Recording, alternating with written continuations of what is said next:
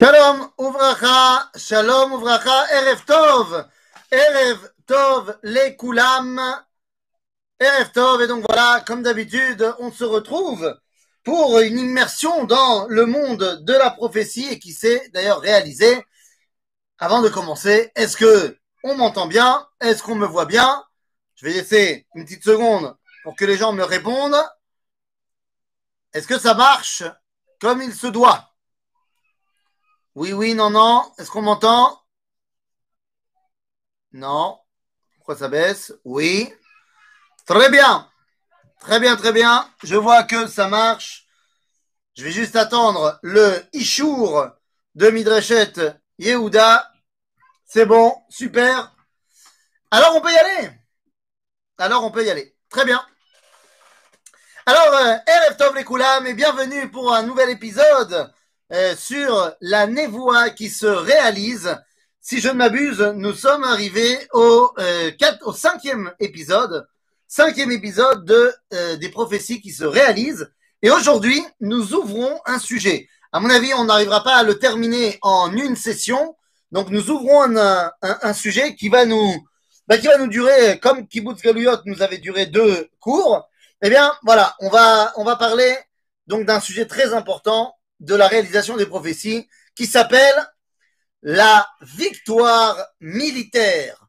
Voilà, c'est le grand titre de notre sujet, le fait qu'on recommence à gagner nos batailles, qu'on recommence à battre nos ennemis.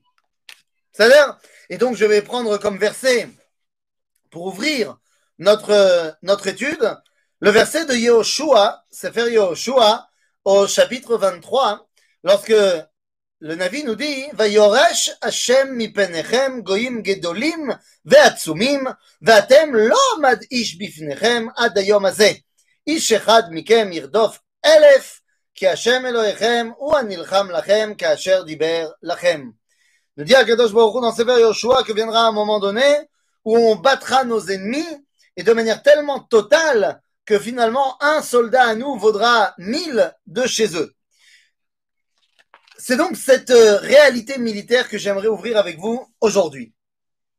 Alors, avant de parler de la résurrection, de la victoire, eh bien, il va falloir d'abord qu'on comprenne que c'est tout l'inverse qui s'est passé durant 2000 ans.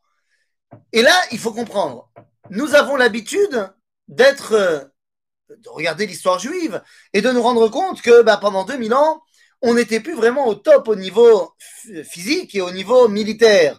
Eh bien, il faut savoir que ça aussi, c'est la réalisation d'une prophétie. Mais avant de parler du verset, il faut quand même se, bien se, bah, se poser une question. Nous sommes un peuple qui, lorsqu'on regarde son histoire, eh bien, nous avons réussi à, gagner des batailles incroyables. Nous avons vaincu les Égyptiens, nous avons vaincu euh, les ennemis cananéens, nous avons vaincu euh, finalement euh, tous les ennemis qui étaient autour de nous, David, Shlomo. Après cela, eh bien, nous avons réussi à battre l'empire grec. Nous avons vaincu nos ennemis à Shushan. Nous avons réussi à nous honorer.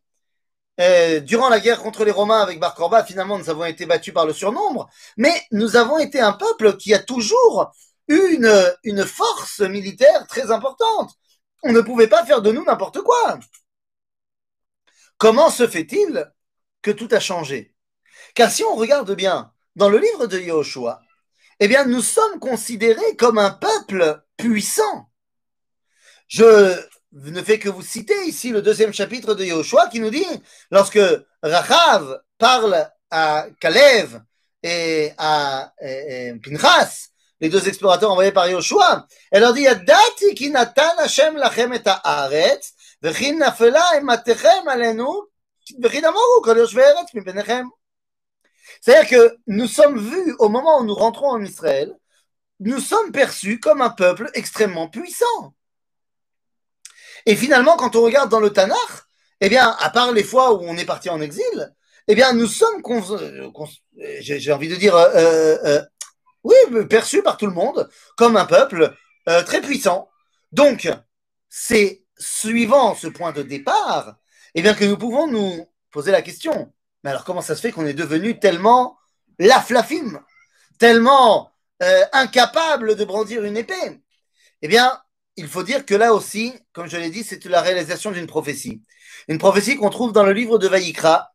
Dans le livre de Vaïkra, au chapitre 26, nous dit Akadosh Baruch והנשארים בכם והבאתי מורך בלבבכם בארצות אויביהם ורדף אותם כל עלה נידף ונשאו מנוסת חרב ונפלו ואין רודף וכשלו איש באחיו כמפני חרב ורודף עין ולא תהיה לכם תקומה לפני אויביכם. הקדוש ברוך הוא nous promet qu'en exil, eh bien, nous aurons une, ben, un, un, un, comment dire, un handicap terrible. Quel est ce handicap terrible Morer Alev. Morer Alev, Rabotai, c'est la peur au ventre. La peur au ventre, c'est ce qui a accompagné Am Israël durant l'exil. Posez-vous la question deux secondes de ce que la, le, le, le simple évocation d'une guerre faisait au peuple juif il y a 200 ans. Mais nous n'étions pas comme ça au départ. Nous sommes devenus comme ça à cause de l'exil. Les goyim, au début, n'arrivaient pas à en croire leurs yeux. Un peuple qui a été tellement puissant dans l'époque de la, de la Bible, qui est devenu tellement faible. Ainsi, dans la Megillah de Eicha, au chapitre 4, on dit Lo eminu malche eretz kol yoshve tevel ki yavot tsar ve'oyev b'sharei Yerushalayim. Personne ne pensait qu'on aurait pu prendre Jérusalem, que les goyim auraient pu prendre Jérusalem, tellement on nous croyait fort. Et pourtant, eh bien pourtant, voilà ce qui s'est passé. Alors, comme on a dit, l'exil et la redifa permanente, la persécution permanente du peuple juif en exil a fait de nous des gens peureux. Des gens peureux qui n'ont comme seul et unique euh, repère, but, objectif, eh bien, de survivre au prochain pogrom. Il faut comprendre que ça a été véritablement l'apanage du judaïsme ces centaines de dernières années, avant le réveil national. On savait qu'il allait avoir un pogrom, eh bien, de pogrom en pogrom, on survivait tant bien que mal. C'est ce que nous dit ici le livre de Devarim. והיו חייך תלויים לך מנגד, ופחדת לילה ויומם לא תאמין בחייך. בבוקר תאמר מי ייתן ערב, ובערב תאמר מי ייתן בוקר. מפחד לבבך אשר תפחד, ממראה עיניך אשר תראה. Nous dit le Torah dans le livre de Dvarim, cette fois dans les clalotes de Kitavo, que le véritable grand problème, c'est que à cause de cette peur et de cette faiblesse qui va devenir inhérente au peuple juif pendant l'exil, eh bien, on va être réduit à, un statut terriblement euh, euh, précaire, où on se dit le matin, est-ce que j'aurai une nuit qui va me, qui va arriver? Et la nuit, on se dit, est-ce que je vais me réveiller ce matin, demain matin? Alors, quand je lis moi ce verset, je ne peux pas m'empêcher, je ne peux pas m'empêcher de penser à ce chant auquel j'ai été éduqué pendant toute mon enfance. Dans ma jeunesse, dès mes 7 ans, mes parents m'ont pas vraiment laissé le choix, et d'ailleurs je leur, remercie parce que je suis très content de l'avoir fait, mais ils m'ont inscrit directement au ZI. Et donc au ZI, dès mon plus tendre âge, ma plus jeune, plus, ma plus tendre enfance, mon plus jeune âge, eh bien je vais apprendre le fameux chant du soir. Alors, je fais la petite parenthèse, voilà, pour tous les EI qui nous regardent. Vous connaissez le chant du soir? Quand la nuit descend sur la terre, quand le soir s'étend dans les bois, vers toi monte notre prière, Seigneur, de entendre notre voix. Non, vous connaissez pas?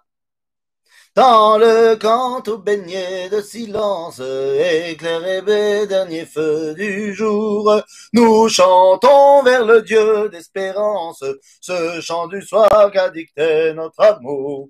Seigneur qui voit le secret de notre âme, emplis nos cœurs de l'ardeur de ta foi, afin qu'unis dans une même flamme, nous nous courbions devant toi. Et c'est là qu'arrive le deuxième paragraphe. Qui nous rattache directement à notre prophétie de Dvarim. Sois béni, Seigneur roi du monde, qui sur nous répand le sommeil. Donne-nous une paix profonde, et que cette nuit ne soit pas la dernière. Oui, non, évidemment, évidemment, évidemment que c'est pas une marche militaire, évidemment que normalement on se tient les mains comme ça et on a le feu au milieu et on est extrêmement plus euh, euh, dedans. Eh bien sûr, évidemment, évidemment. Mais là, je voulais chanter, euh, je voulais pas faire perdre trop de temps. Donc c'est pour ça que je ne l'ai pas chanté avec toute la cavana. Mais vous avez tout à fait raison. Mais attendez, qu'est-ce qu'on a dit? Donne-nous une paix profonde que cette nuit ne soit pas la dernière. Et garde-nous jusqu'à notre réveil. C'est-à-dire exactement ce que le Navi ici dit dans Sefer Dvarim. Va tomer, boker, tomar mi iten erev, ou erev, tomar mi iten boker. C'est-à-dire, s'il te plaît, fais que je me réveille demain matin. Vous comprenez bien qu'il s'agit ici d'une, d'une phrase terriblement, alors, d'espoir, mais un espoir qui est, qui, qui est dans un contexte terrible. Et on sait dans quel contexte a été chanté le chant du soir. Donc évidemment qu'on comprend la circonstance de cette névoie, mais c'est incroyable qu'elle, ben, on a vécu tout simplement la réalisation de cette prophétie-là. Alors, à ce moment-là, eh bien, si pendant 1900 ans, nous avons été donc euh, astreints à ce statut de, de peureux et de recroqueviller sur nous-mêmes en espérant qu'il ne nous arrive rien, de la même façon que ça a été terriblement choquant pour les nations d'accepter que Am Israël allait devenir un peuple de peureux, eh bien, ça deviendra tout aussi difficile pour eux d'accepter qu'on redevienne un peuple de forts. Car là aussi, il s'agit de ces prophéties de résurrection qui voient non seulement la résurrection nationale dans un processus politique, mais également dans un processus physique et militaire. Nous dit ici et le livre de Micha, un prophète, un Navi Micha, nous dit dans le chapitre 5, והיה שארית יעקב בגויים בקרב עמים רבים, כאריה בבהמות יער, ככביר בעדרי צאן, אשר אם עבר ורמס וטרף ואין מציל. זאת אומרת, nous dit ici le prophète Micha, écoute, certes, pendant l'exil, il y a tout ce qui va avec l'exil, mais même là-bas, chez Erit Yaakov, eh bien, retrouvera sa dimension de lion, de puissant. on arrêtera à un moment donné d'avoir peur. On relèvera la tête et on ne fera plus confiance à personne d'autre qu'à nous-mêmes puisque la personne ne va nous sauver. Et effectivement, dans ces paroles de, de Micha, on peut voir tout le réveil euh, militaire, du Hetzel, du Lechi, de la Haganah, où on ne peut pas compter sur les Anglais, on ne peut pas compter sur personne, il va falloir se battre. Je rappelle que dans Alt-Neuland de Herzl, il n'y a pas d'armée. L'armée d'Israël n'existe pas, il n'y a pas besoin d'avoir une armée. Dans la réalité, eh ben, on sait très bien qu'on a eu besoin de notre armée pour subvenir. Et on voit qu'on a réussi. En d'autres termes, nous sommes en train de voir se réaliser devant nos yeux la prophétie de, de, euh, de, de, de Bereshit, lorsque Lavan prophétisera en disant à Rivka, sa sœur, Veirash Zarer et Sha'ar Oivav, et ta descendance conquérera les portes de, ses ennemis. Et c'est exactement euh, ce que nous dit le livre de Vaïkra avant de tomber dans les malédictions, eh bien, il dit, mais si on fait bien ce qu'il faut, alors quelle est la, preuve de notre réussite en Israël? ורדפתם את אויביכם ונפלו לפניכם לחרב ורדפו מכם חמישה ומאה ומאה מכם רבבה ירדפו ונפלו אויביכם לפניכם לחרב. Que nous allons poursuivre nos ennemis et nous allons les mettre au pas. Les mettre au pas, les amis. Ça, c'est une photo que je dois vous montrer, parce que c'est une photo qui, qui, qui dit tout. Vous voyez cette photo Voilà, la photo des soldats égyptiens qui font la queue pour être arrêtés par nos soldats israéliens durant la guerre des six jours. Alors que tout le monde pensait que, eh bien, on allait faire qu'une bouchée de l'État juif, Bien voilà.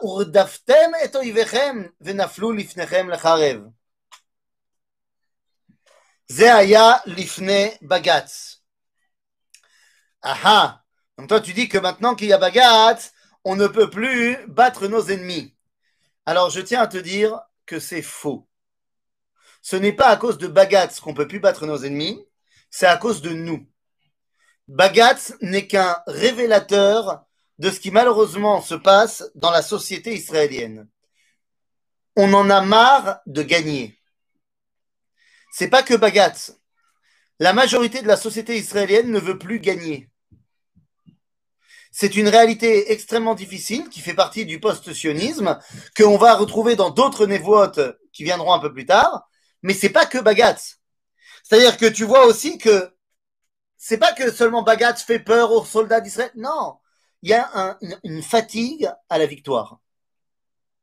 Et moi, je vais te dire, on n'apprend plus aujourd'hui aux soldats à vaincre dans les combats.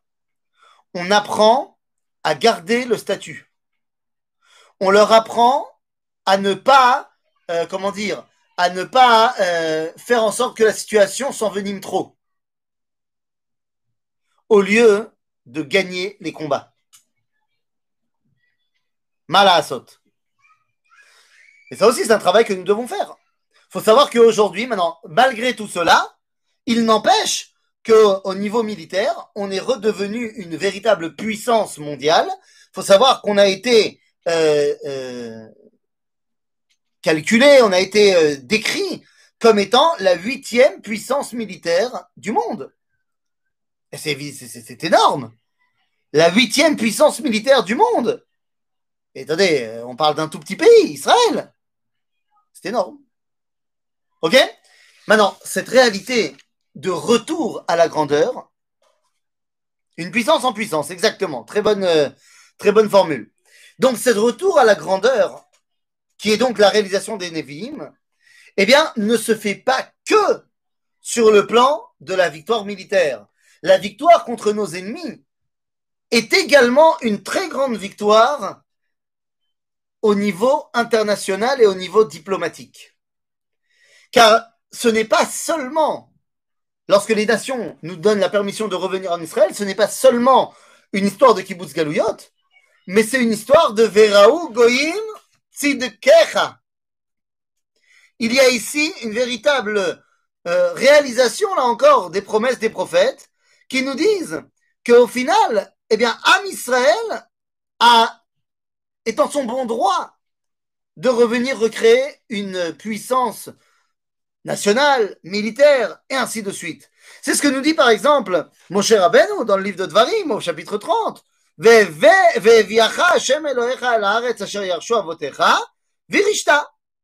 c'est ce qu'on avait déjà évoqué dans l'époque quand on a fait les cours sur Kibbutz Galouyot.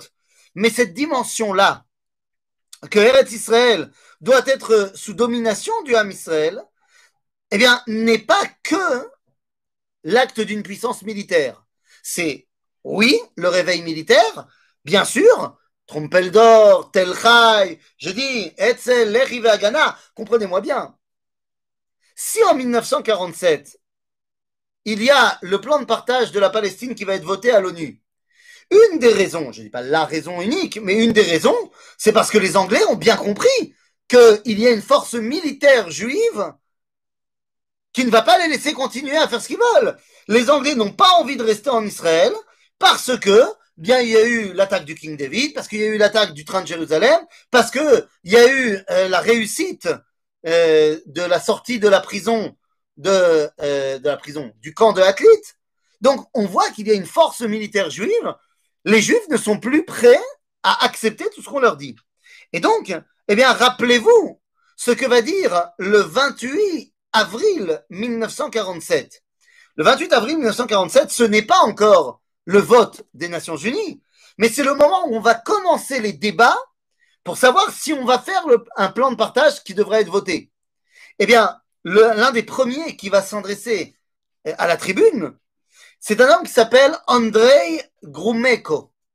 Andrei Grumeko, qui est le représentant de l'URSS à l'ONU, va faire un discours historique et un discours qui va être l'une des pierres angulaires du plan de partage de la Palestine pour donner un État juif. Et avant même de commencer, je dis, mais attendez, mais c'est complètement fou. La Russie va être un des acteurs principaux du fait que les nations vont reconnaître notre droit à Israël. Mais la Russie a pourtant été notre ennemi juré pendant 350 dernières années. Alors quoi, vous allez me dire, parce que c'était une Russie communiste qui voyait dans l'État d'Israël la possibilité de faire une nouvelle base communiste. Mais l'homme le fait est là. Ainsi, Andrei Grumeko va dire à Ouvda, là on va le dire en français directement, euh, le fait qu'aucun État d'Europe occidentale n'a pas empêché la persécution des Juifs et n'a rien fait pour protéger leurs droits élémentaires à la sécurité, alors cela explique pourquoi ces mêmes juifs ont aujourd'hui la volonté d'avoir un pays à eux. Et ce serait pour nous une énorme preuve d'injustice que de leur refuser ce droit élémentaire. Parole du représentant de l'URSS à l'ONU en 1947. Barour.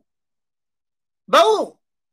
Maintenant, lorsque finalement on est en pourparler pour la création d'un État d'Israël, eh bien, vous vous rappelez, évidemment, vous vous rappelez, c'est pas, pas, pas un débat, vous le savez, vous vous rappelez de l'allocution de David Ben Gurion.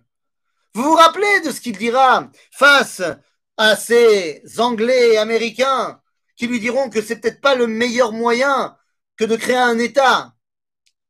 Le chef de l'armée actuelle, Abu Ravi, veut à tout prix remettre cette devise. Quoi, quoi, quoi, quoi? À toute salle. Bezrat Hashem Bezrat Hashem, bien sûr. Donc je disais, vous vous rappelez de cette intervention de David Ben Gurion devant ces Anglais, ces Américains, qui lui disent que c'est peut-être pas le meilleur moyen de créer un pays pour les Juifs.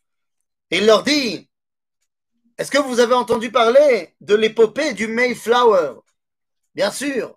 Et les Américains lui disent, Span, tu nous demandes à nous si on a entendu parler de ce bateau qui a amené les premiers pionniers qui ont créé les États-Unis? Il leur dit très bien, vous savez, mais est-ce que vous savez quel jour il est arrivé? Ils lui répondent que oui. Il dit, est-ce que vous savez à quelle heure il a accosté? Non, c'est pas important. Est-ce que vous savez ce qu'ils ont mangé sur le bateau? Eh non, c'est pas important. Est-ce que vous savez comment ils étaient habillés sur le bateau? Mais non, mais c'est pas important. Et Ben Gurion de répondre Eh bien, moi, je sais, il y a de cela 3500 ans, lorsque mes ancêtres sont sortis d'Égypte, je sais quelle heure était, quelle heure il était quand ils sont sortis, quel jour c'était, je sais qu'est-ce qu'ils ont mangé, je sais comment ils étaient habillés. Vous n'allez pas nous apprendre à nous comment être un pays.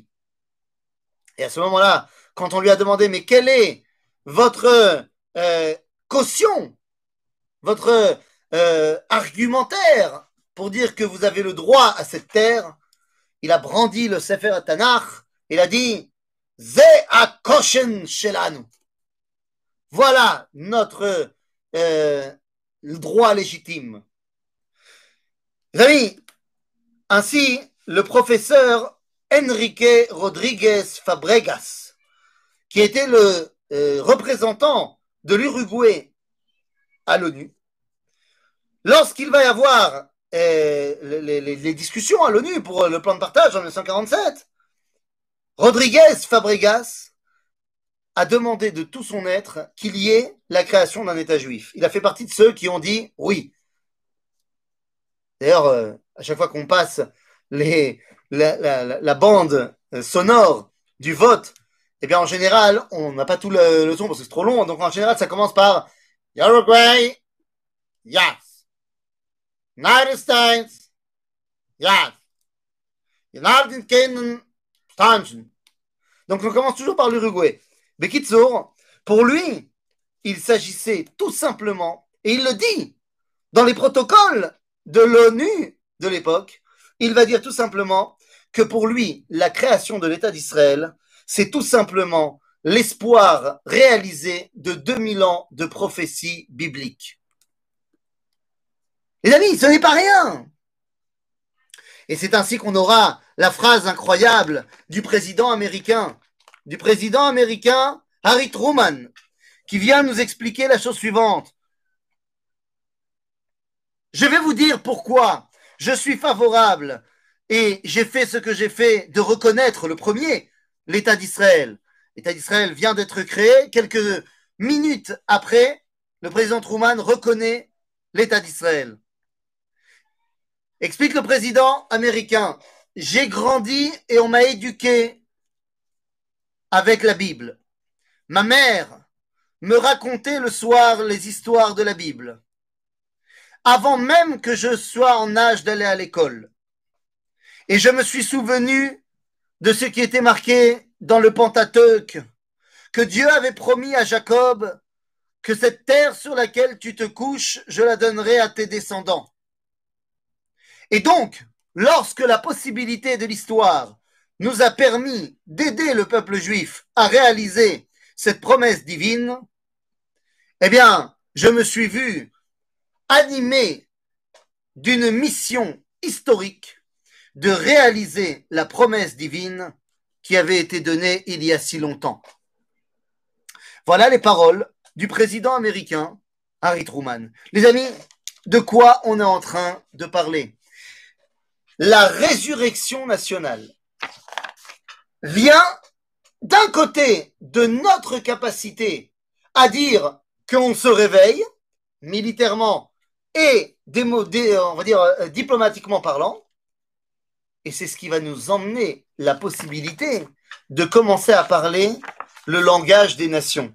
C'est-à-dire, d'un côté, le langage, eh bien, de la diplomatie, de, euh, de, de, de, je sais pas moi, de, le langage politique, et également le langage militaire. Et là, ça va être chachouv. Ça va être chachouv parce qu'à ce moment-là, faut comprendre que la situation en Eretz Israël, dire, quand on a parlé de tout ça au niveau euh, diplomatique, c'est très beau. Mais concrètement, la guerre va éclater. La guerre va éclater. Et vu que le peuple juif est fort de 2000 ans de peur au ventre, personne ne pense qu'en 1948, on va pouvoir faire le poids contre nos ennemis. Ça paraît complètement absurde de réussir à vaincre les armées arabes. En 1948, eh ben vous le savez, c'est près de enfin, cinq pays et sept armées qui nous attaquent. Nous sommes rien du tout à ce moment-là. Et pourtant, il va falloir faire face. À ce moment-là, il y a un homme qui s'appelle Mohamed Ad-Saddar, qui est le premier ministre irakien en 1948. Il dit au, à l'historien écrivain arabe Moussa al-Limi, il dit la chose suivante il suffira de quelques balais pour euh, renvoyer les Juifs à la mer. Pour dire qu'il va nous balayer en quelques minutes. Entre parenthèses, c'était véritablement, vous le savez, c'était bah, l'idée répandue dans tout le monde arabe que la guerre d'indépendance, ça va être rien du tout. C'est Betchik-Tchak. Eh, dira à ce moment-là le euh, secrétaire de la Ligue arabe en Égypte, Ken euh, Abed el-Rahman, Hassan el-Zam, il nous dit la chose suivante. Cette guerre sera la guerre de la destruction totale et inconditionnelle. Elle sera étudiée dans les livres d'histoire comme étant un modèle de destruction. Elle ressemblera aux croisades. Eh, pour les Arabes, les choses sont entendues. Évidemment. Eh, Il reprendra d'ailleurs les paroles du, Premier ministre irakien en disant Mais, parce qu'on lui dira, mais vous savez, les Juifs, euh, ils ont quand même une armée. Il dit Ça ne change rien combien ils sont, on les balayera jusqu'à la mer. En Malasot, Rabotai. Lorsque Azam Fasha, le secrétaire de la Ligue arabe unifiée, va dire en 1948 à tous les Arabes qui vivent en Eretz Israël de partir de partir de chez eux. C'est parce que pour eux, pour tous les Arabes, c'est une évidence qu'ils vont nous balayer et qu'après, eh bien, ils pourront revenir, ces Arabes de Palestine. Ce serait dommage qu'ils soient pris dans les combats. Ah, vous comprenez de quoi on parle? Prenons deux secondes des petits chiffres. Je sais que vous le savez, mais pour bien mettre en valeur euh, les, prophètes et, la grandeur de leur prophétie, il faut se rappeler quand même de la situation. Quelle est la situation à l'époque du début de la guerre d'indépendance? En termes de rapport de force, 650 000 juifs contre bah, tout simplement des centaines de millions d'Arabes. D'abord, d'abord on commence par ça. Il faut savoir qu'en 1948, lorsque la guerre commence, la coalition arabe compte près de 50 tanks, 200 engins blindés qui comptent des canons. Il y a également 140 canons d'artillerie lourde. Et il y a également 200 euh, canons anti-aviation. Voilà ce que comptent les rangs des armées de la Ligue arabe. Rajoutez à cela qu'ils ont 60 avions et 14 bombardiers. C'est pas mal. Nous, à ce moment-là, eh ben, c'est pas grave. Quoi? Vous, vous avez 5 tanks, 50 euh, tanks, et 200 euh, blindés avec canon. Et alors, Kaslanken, nous aussi, on a des tanks. Oui. Ah oui, on en a un. On en a un. Et on a deux voitures blindées avec des petits canons dessus. C'est bien, hein? Alors quoi? Vous avez 140 canons d'artillerie? Nous, on en a aussi. On en a 5. C'est bien. Heureusement, vous avez 200 euh, canons anti-aviation. Nous aussi, on en a 24. Et alors quoi? Vous avez 60 avions et 14 bombardiers. Nous, on en a pas. Voilà le rapport de force. Voilà le rapport de force. Comment c'est possible? Comment est-ce que tu peux imaginer qu'on va faire quoi que ce soit?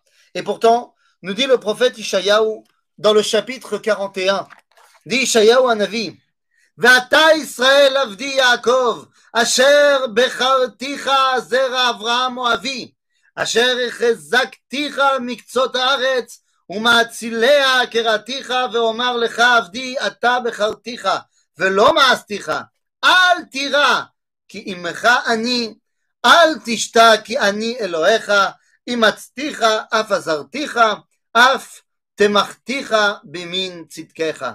צדקי, סליחה. dit le prophète Ishayahu, dit à Kadosh Baruch à Am Israël, n'ayez pas peur. N'ayez pas peur, car je serai avec vous. Mais ça ne s'arrête pas là. Hem yevoshu vikalmu kol hanecherim bach. יהיו כאין ויאבדו אנשי ריבך, תבקשם ולא תמצאם אנשי מצותך, יהיו כאין וכאפס אנשי מלחמתך. כי אני השם אלוהיך מחזיק ימינך, האומר לך אל תירא, אני עזרתיך. dit ישעיהו, אל תדאג, tes ennemis À un moment donné, tu vas les chercher, tu ne sauras même pas où les trouver, ils ne seront plus là. Ils ne seront pas là. Mais évidemment que quand tu lis cette névoie, tu ne peux pas ne pas penser à la conquête de Tzfat. La conquête de Tzfat, Rabotai. Mais vous la connaissez, l'histoire. Que lorsque les soldats d'Israël sont confrontés aux Arabes à Tzfat, Il y a à Tzfat 1200 juifs qui ont fait appel à une plouga du Palmar. Il y a 38 combattants du Palmar qui arrivent. Wouhou 38 combattants du Palmar 38 combattants du Palmar qui sont là, les amis. Là, voilà la photo. La photo officielle des combattants de Tzfat. Les voilà, les combattants de Tzfat. 38 hommes qui savent manier les armes, qui vont peut-être entraîner encore une vingtaine d'autres, qui sont face à 12 000 Arabes à Tzfat. Les combats, c'est sûr qu'on va les perdre. Nahon, c'est sûr qu'on va les perdre a priori. Vazma. Vazma, au moment où on se dit qu'on n'a plus aucune chance à Tzfat, parce que ça fait quelques jours qu'on se bat et qu'on se prend euh, tout dans la tête, eh bien, on va faire tirer la Davidka, notre canon secret, canon qui fait un bruit incroyable, mais pratiquement aucun dégât. On fait tirer la Davidka toute la nuit. Toute la nuit. On est en juin. Et le lendemain matin, alors que ça a fait un vacarme énorme toute la nuit, le lendemain matin, Dieu fait le miracle. Iné, Ani Bezreka.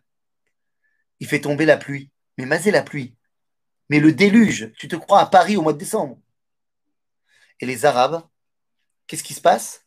Ils se disent Hop, hop, hop Mais on la connaît cette histoire Une explosion avec un bruit incroyable et le lendemain des pluies diluviennes? Mais il s'est passé la même chose il y a trois ans à Hiroshima et Nagasaki Les Américains ont balancé un truc, ça a fait un bruit énorme et le lendemain, les retombées du champignon atomique sont devenues comme des pluies diluviennes. Tu vois pas que les Arabes font passer le mot que les Juifs ont la bombe atomique? En trois heures, il n'y avait plus un Arabe dans la région de Tzfat Et on a, on a conquis Tzfat comme ça? Ils ne seront pas là. Al tir'i tolat Yaakov, מתי ישראל, אני עזרתיך, נאום השם, וגואלך קדוש ישראל, הנה שמתיך למורר חרוץ, חדש, בעל פיפיות, תדוש ערים, ותדוק וגבעות כמוץ תשים, תזרם ורוח תסיים, סליחה, וסערה תפיץ אותם, ואתה תגיל בהשם, בקדוש ישראל תתעלל. Bidiouk. Dit le prophète Ishayahu, personne n'arrivera à comprendre, mais c'est toi qui vas gagner. Personne n'arrivera à comprendre, ou Becholzot, c'est toi qui vas faire preuve de la gvoura la plus importante. J'en ai parlé pour ceux qui étaient euh, présents dans la conférence que j'ai donnée à Hanouka. Mais quand je vous parle ici de la conquête de Tzfat, où finalement les Arabes sont partis, c'est encore mieux la conquête de Biria. À côté de Tzfat, il y a le Kfar Biria. Et là, c'est encore plus incroyable. Bennett, c'est encore plus incroyable. Biria, c'est un grand kfar arabe qui est bien gardé et qui a beaucoup d'armes. Et l'objectif pour le prendre, c'est d'avoir tout un, toute une plouga vachetsi du Palma. Une centaine d'hommes seront nécessaires pour prendre Biria. Mais comme finalement, les dirigeants de cette opération préfèrent d'abord mettre toutes leurs forces pour conquérir Enzetoun, qui ne demandera pas vraiment de grande force. Donc on se dit, on va amener tout le monde, comme ça, ça va être vite réglé. En attendant, on va laisser une kita, cet homme, en, en tatspit, en point d'observation sur Biria. Seulement au moment où tous les hommes du Palmar sont à Enzetoun, les hommes de Biria voient les combattants israéliens et donc commencent à sortir à leur rencontre. À ce moment-là, les sept hommes se disent, ben, on n'a plus le choix, on ne peut pas prévenir les autres membres du Palmar, on n'a pas de radio, on ne peut pas courir jusque chez eux, c'est pas possible. Donc qu'est-ce qu'il nous reste à faire? Yalla, on y va Et à 7, ils vont conquérir Biria, tout simplement. Personne ne comprend comment c'est possible. Igal Alon, le responsable de Tzal de cette époque-là, il dit Moi, je suis un soldat, j'ai besoin d'expliquer. Je ne comprends pas comment on a réussi à battre Biria. Mais je suis bien obligé de reconnaître qu'il y a sept hommes qui ont conquis Biria. Et saute. Cette réalité, cette réalité de, de on n'arrive pas à comprendre. eh bien, on va pouvoir le retrouver dans le prophète Irmiyahu. Irmiyahu, au chapitre 30, nous dit כי סבבוני כלבים הדת מרעים, הקיפוני כארי ידיי ורגליי. הספר כל עצמותיי המה, יביטו יראו בי. יחלקו בגדיי להם, ועל לבושי יפילו גורל. C'est-à-dire qu'à ce moment-là, Teilim, avant d'arriver à Jérémie, Teilim, euh, Kafbet, nous dit qu'il se va nos clavim. Tous les goïms vont nous entourer tels des chiens enragés. À ce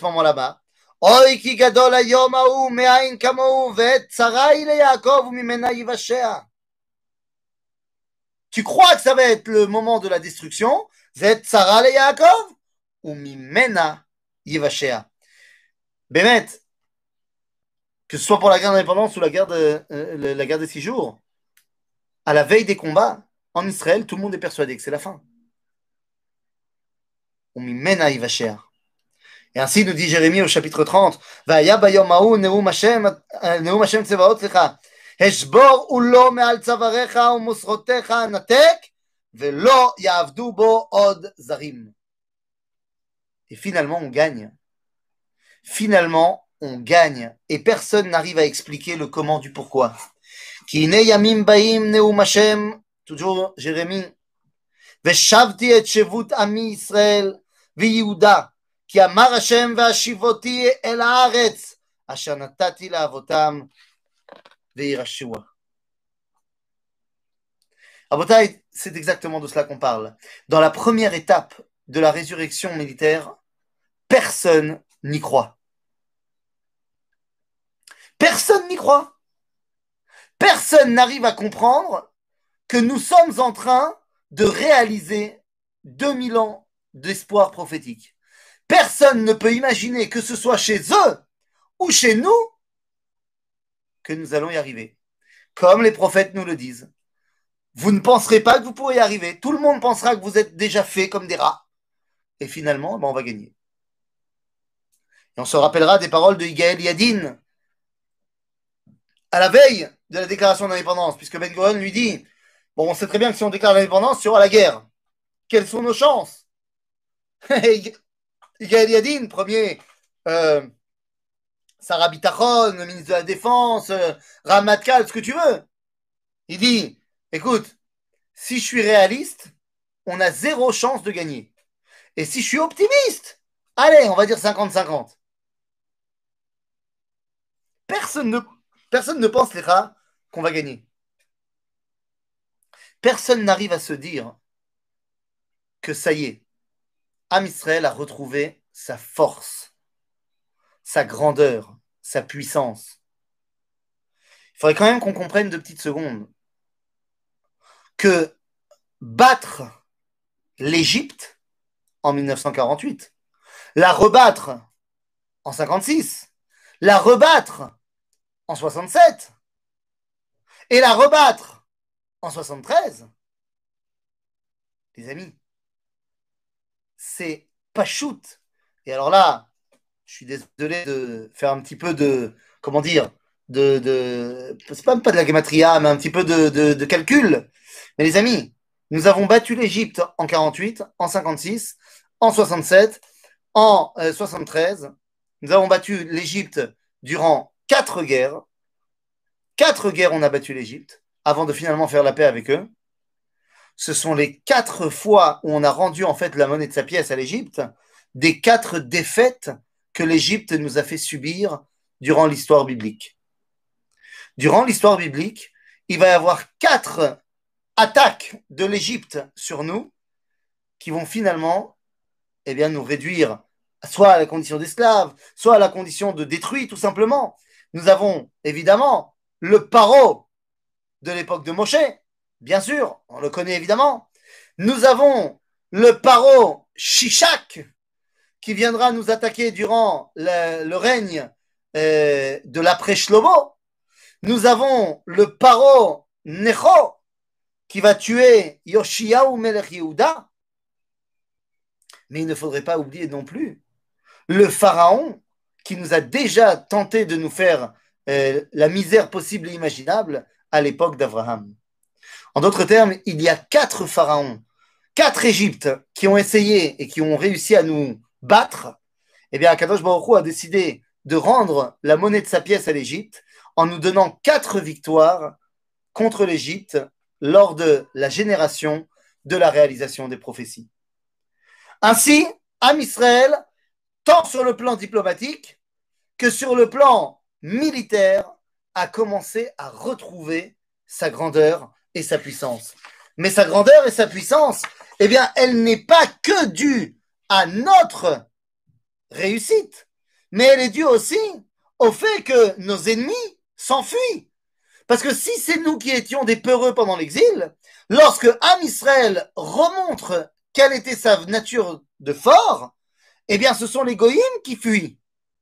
Et ainsi, on retrouvera les paroles de Yoshua dans Sefer Yoshua au chapitre 23,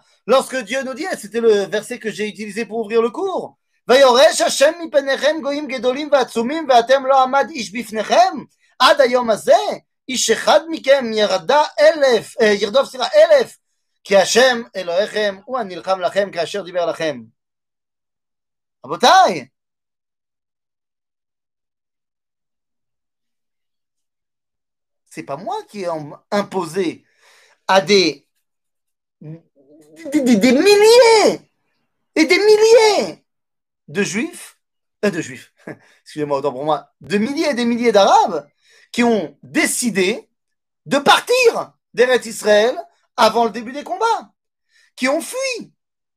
Azma, que la Ligue arabe, elle a dit, allez, partez, partez, partez. Au final, Rabotai, c'est 68%. C'est-à-dire 68% de la population arabe qui sont partis de leurs habitations sans même voir un seul soldat israélien s'approcher de leur maison.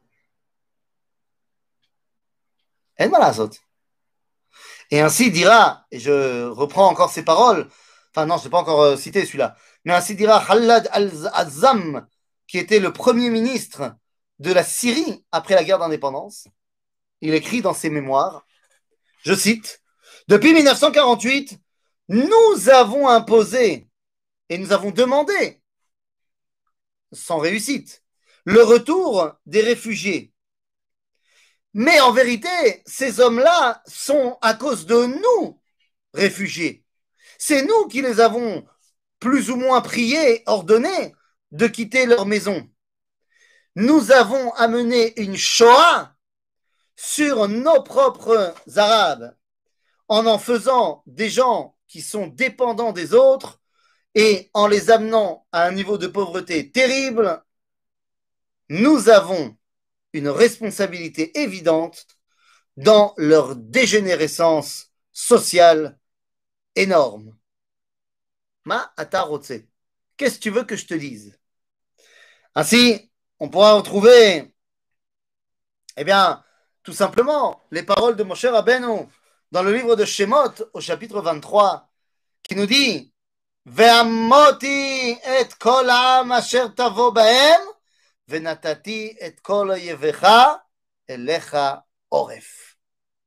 Finalement, tes ennemis te tourneront le dos et prendront la fuite devant toi. Eh bien, c'est exactement ce qui s'est passé en 1948. Seulement, les miracles de 1948 ne s'arrêteront pas là. Car finalement, eh bien, à un moment donné, la névoie ne s'arrête pas non plus. Il y a une résurrection de la force militaire et de la force diplomatique du Ham Israël, mais cette puissance dans la domination face à nos ennemis ne va aller qu'en grandissant et la différence est inimaginable entre 48 où on gagne notre guerre de manière complètement miraculeuse pour réaliser les prophéties et l'état de notre puissance militaire aujourd'hui qui évidemment paraît absolument incroyable aux yeux d'un spectateur extérieur, mais aux yeux de ceux qui, comme nous, étudient chaque semaine la réalisation des prophéties, eh bien comprennent à quel point ce que nous vivons est tout simplement quelque chose qui nous a été promis il y a de cela très longtemps. Qu'est-ce que ça veut dire la, le développement de la puissance militaire d'Israël et la victoire dans tous ces combats et dans toutes ces guerres, eh bien, c'est ce que nous approfondirons la semaine prochaine. À bientôt, les amis.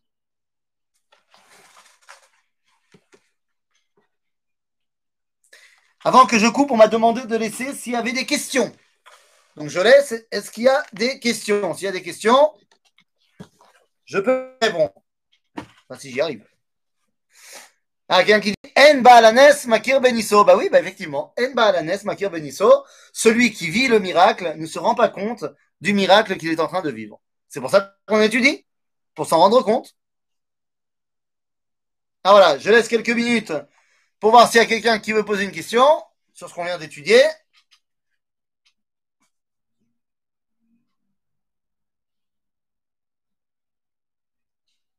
Oui, oui, non, non.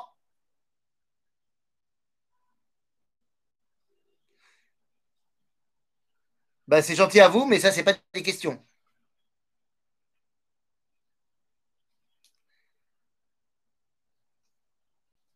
Ah, alors, Jean-Michel Cohen, Namia, euh, Gisèle Krul. Gisèle Krul, je sais pas ce que ça veut dire. Chazak